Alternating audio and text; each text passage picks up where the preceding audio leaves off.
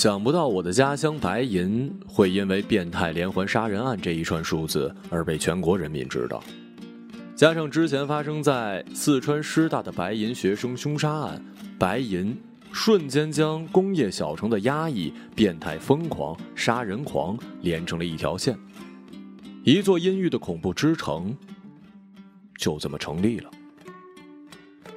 我是白银人。这篇文章里记录的是我真实生活过并爱着的白银，大家可以看看它是否真的是一座阴郁恐怖之城。痛苦终是世界的组成部分，魔鬼不受时代、地域、生活的限制，他来到人间只是为了制造惨剧。为此，我们更要去发现生活里的美好，并努力的创造更多的美好，这才是战胜魔鬼的道路。感谢上苍，天网恢恢，疏而不漏。愿受害者在天之灵安息。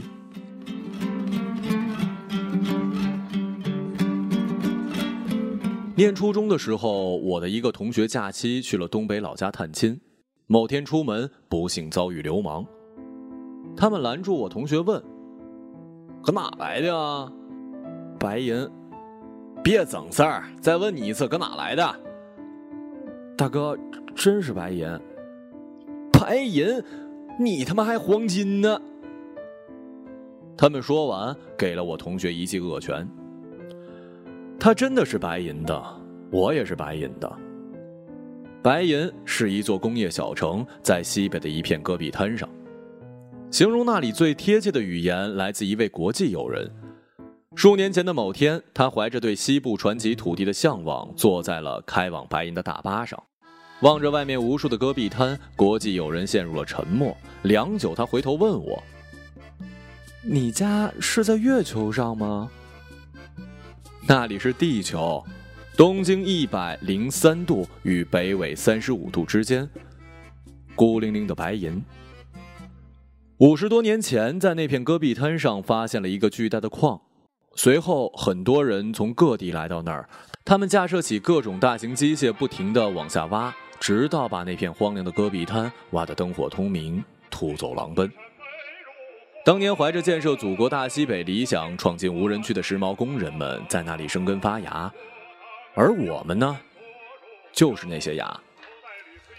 白银饭店本来提供各路开拓者落脚的国营招待所，九十年代初被私人承包，修建之后一举成为城中最好的宾馆。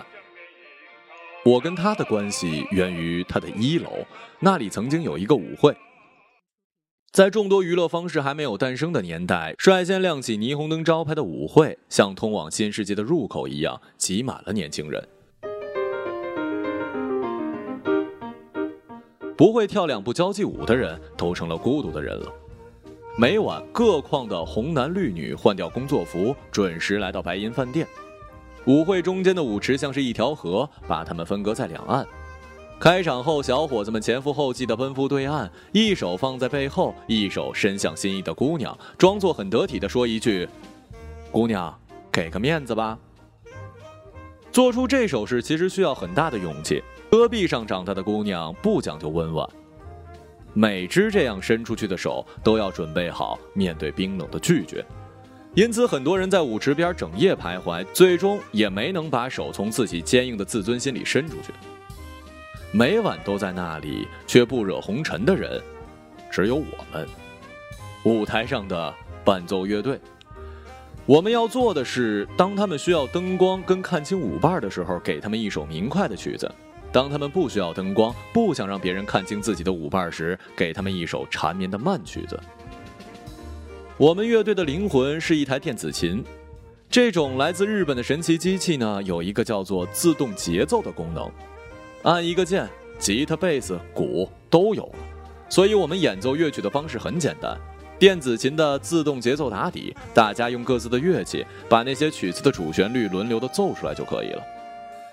别人演奏时呢，其他人在台上干站着，等着轮到自己。没有谁会觉得这种方式很傻。每个人演奏时情绪都饱满，把自己弄得如痴如醉。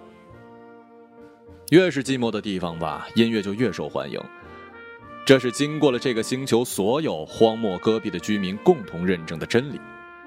所以白银饭店里，无论是在冷艳路线上走多么坚决的姑娘，当我们乐队成员出现的时候，也多少会给出一个温暖一点的表情。台下的情种们更是主动跟我们接触，因为这样可以在某一个时刻打开方便之门，譬如在演奏某曲之前，帮他们当众念出“某侠某刚为你点播这首歌”。他说：“昨晚我们去看电影，电影没你好看，你比电影精彩。”在这个充满了荷尔蒙的舞会里，几乎每天都会发生不同程度的武装暴力。附近的警察很快就发现这里是一个永远不停息的麻烦之源，就在白银饭店之前设了一个治安岗亭，每天派一位治安联防员坐在那儿，震慑着舞池里那些蒸腾着荷尔蒙的男人们。可尽管有了这种震慑，荷尔蒙之间的摩擦却从来没有停止。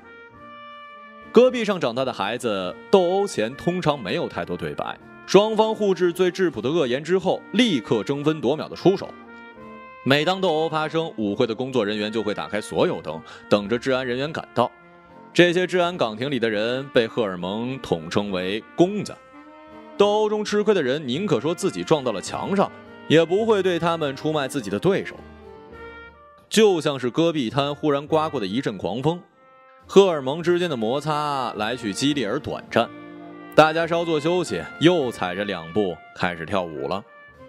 而我们那儿也养出了不少处乱不惊的气质，不管台下发生什么呢，我们都不会停止手头上正在演奏的曲子。数年之后，我在电影院看了《泰坦尼克》，当船上的演奏乐队演奏着乐曲，随着船沉入大海的时候，我为我们伟大的职业素养流下了热泪。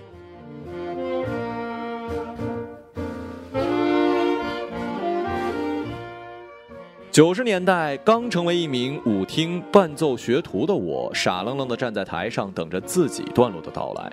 屋顶老式彩灯打出光圈，在舞厅里旋转，所有人都在这光圈里忽明忽暗。那个永不知疲倦的主旋律还在循环，慢慢的我就注意不到那个旋律了。时间变得缓慢无比，好像稍不留神就会跟这家白银饭店一起被这片戈壁滩所风化。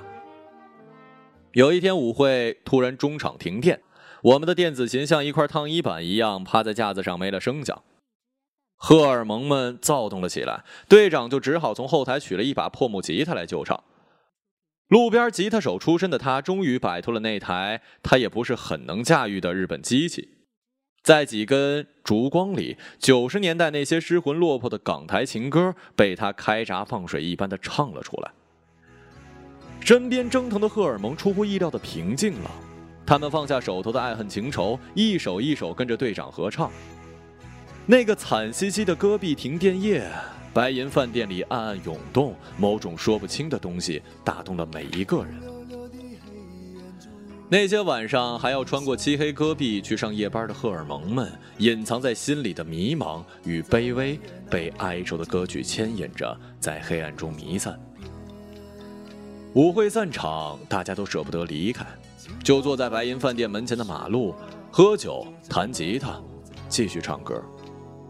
当晚正好赶上冶炼厂的大烟囱定期排放积聚的废烟，我们就坐在路边，远处的浓烟像是大雾一样朝我们笼罩过来，大家都有点醉了，看着四周慢慢的模糊起来。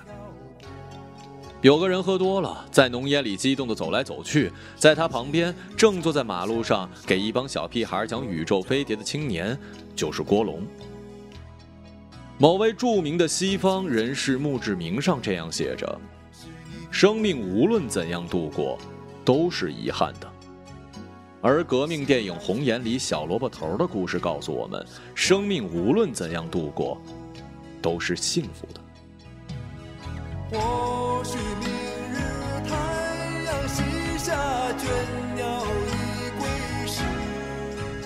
十八年前，在西北戈壁的白银饭店，两个青年开始了他们的音乐生涯。我和郭龙第一次见面是在一九八九年的秋天，还有一周升中学的我，拿着家里给的两毛五分钱去新华书店买了三角板。途经一片沙枣林的时候，突然出现了几个穿着黑背心的人，毫不留情地抢走了我的两毛五分。郭龙，就是其中一个。中学开学，我在同学里发现了沙枣树林里的那几位，胆战心惊。过了一星期，我跟郭龙成了朋友。我们都是在一九七六年出生的，那一年的一月，敬爱的周总理去世，举国悲痛之后的夏天，郭龙先我一步出生。之后，朱德总司令去世，唐山大地震，毛主席去世，神州大地在接踵而至的追悼会哀乐里乌云密布。我出生了，因为多了这短短半年的胎教，使得日后无论何时何地，我的表情总会比郭龙苦那么一点。我们住在一墙相隔的两个工厂家属院，都是家里最小的孩子。郭龙的父亲呢是工程师，我的父亲是音乐教师。小时候，他在墙那边的床上躺着看科幻世界，我就在墙这边对着五线谱数蝌蚪。白天，大人们都在工厂里，整个白银安静的像一座空城。工厂喇叭里定时响起的号声从远处传来，那声音如同宗教一样号召着我们。对于我们来说，工厂就是世界的中心。迷宫一般大小的车间里，庞大的机器喘着节奏均匀的粗气。下白班的人们跟上夜班的人们在路口擦肩而过，那里的一切都平静地重复着，好像永远不会停。五线谱上的蝌蚪跟科幻世界里的飞碟只属于外面的那个世界。我们曾经走到那片戈壁上向外张望，无边的荒野上，风吹着野草，几只蜥蜴飞快地闪过，什么都没有。我跟郭龙认识之后，迅速结伴成为了问题少年。我们经常一起旷课，在郭龙他们家的家属院凉亭里度过整个下午。我们在凉亭里学会了抽烟，很当真的结拜过兄弟。我们说着漫无边际的笑话，一直等到学校放学才混在同学的队伍里回家。也是在那凉亭，我们认识了一位在监狱里苦练过三年吉他的人，而他就是白银饭店弹电子琴的那位队长。队长曾经是小城里的传奇人物，穿着系红纱巾的军裤，骑着自行车在大街小巷呼啸而过。八十年代那场著名的严打开始，他被政府送到了监狱住了几年，在那儿学会了吉他，从此苦练指法，走上了音乐之路。他会唱很多监牢里的老歌，那些歌的歌词都很长，唱起来远远的挺伤感。他说那些歌呀，都是西北传唱了很多年的老歌。在监狱寂寞的夜里，大家都要唱着那些歌才能睡着呢。无数的烟酒嗓合唱出的歌声从一扇扇铁窗中传出来，在空荡的院子里飘荡。这个场景让我身上从小被父亲用竹棍逼出来的音乐细胞彻底的变异了。从那时起，音乐成了我们最热衷的事儿。我拜队长为师，成天端茶递烟，跟在他屁股后边，一路就跟进了白银饭店。当我们开始在家属院的凉亭抱起吉他的时候，新时代也降临在了这座小城。它快的就像是一台碎纸机，转眼就把戈壁滩上的那幅社会主义蓝图报废。发廊、音像店雨后春笋一般出现在了每一条街道，来自外面世界的声音逐渐笼罩全城，它淹没了工厂喇叭里的号声，也吵醒了小城白银做了几十年的集体梦。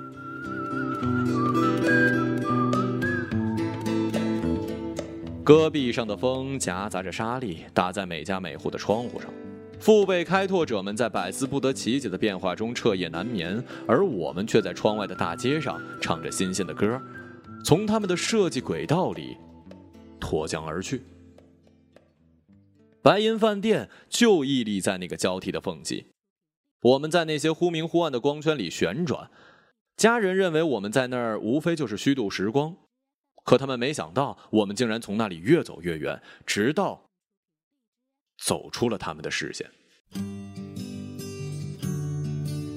在那个惨兮兮的戈壁停电夜，我坐在白银饭店门口的马路上，弹着吉他，唱着歌，像是从上辈子那么远的地方喷出来的最后一口浓烟，大雾一样朝我们笼罩。大家都有点醉了，看四周也变得模糊了。有个人喝醉了，不停的对别人说他要走了，要永远的离开白银。大家很冷淡的任由他掏心掏肺的告别，因为所有人都习惯了。这个人每一次喝醉酒都要跟大家玩这个生离死别的游戏，谁都知道，明天醒来他仍然会在哪儿都不会去的。而那个人呢，就是我。如同年前冬天我就告诉别人《白银饭店》这张专辑隔月就要出版了一样，本性实在是难移呀。可是这张专辑终究会出版的，而我们也终究会离开白银的。九十年代末，北京成了又一个黄金世界，很多人从各地来到这儿，他们骑着单车，坐着公车，不停地忙活，直到把这座古老的城市忙得灯火通明、车水马龙。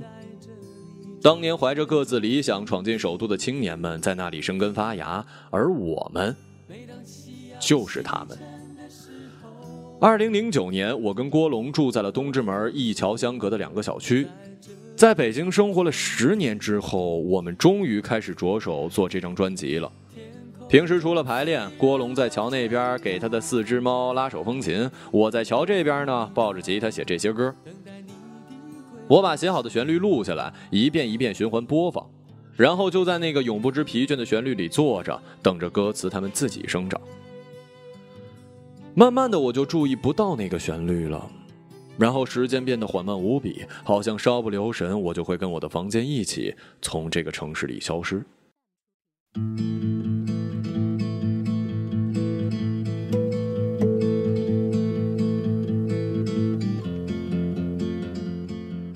我想起小时候在家里的情景，那时候每周二的下午学校都会放假，家人午休过后就把我锁在屋子里去上班。整个下午，房子里静悄悄的，一丝风都没有。灰尘在阳光里飘来飘去，工厂喇叭里的号声正从远处飘来。我就这么在房间里坐着，什么也没想，什么也没做。两个卖菜大妈坐在床边的树荫下，等着工人们从工厂下班。一个大妈说：“今年的洋芋特别沙，撒点白糖就是苹果味儿。”是啊。那年的洋芋特别傻，就像那年的我们，坐在生命给我们的故事里，看着幕布缓缓拉开。当列车驶过戈壁滩，当我们背着乐器走在异乡的路上，多希望自己有一个温润丰满的过往。可我们只有这个故事可讲。当年父辈开拓者来到白银，把青春埋葬在了那片戈壁滩。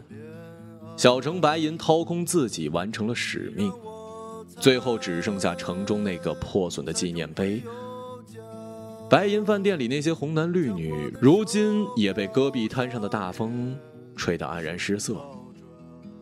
他们沉默地路过那个纪念碑，纪念碑上两个意气风发的青年正举着一块巨大的矿石。当我想起那片荒凉的戈壁滩，我就写下。向左，向右，风筝和飞鸟，站在荒野上面看天色变暗。你让我猜，猜中会有奖。奖我的手表上面时钟倒转。当我想起冶炼厂烟囱里的浓烟，我就写：黑夜白天，迷雾已笼罩。那座名叫白银饭店的孤岛，此刻我在在那里奔跑，奔跑在那片未知的蓝。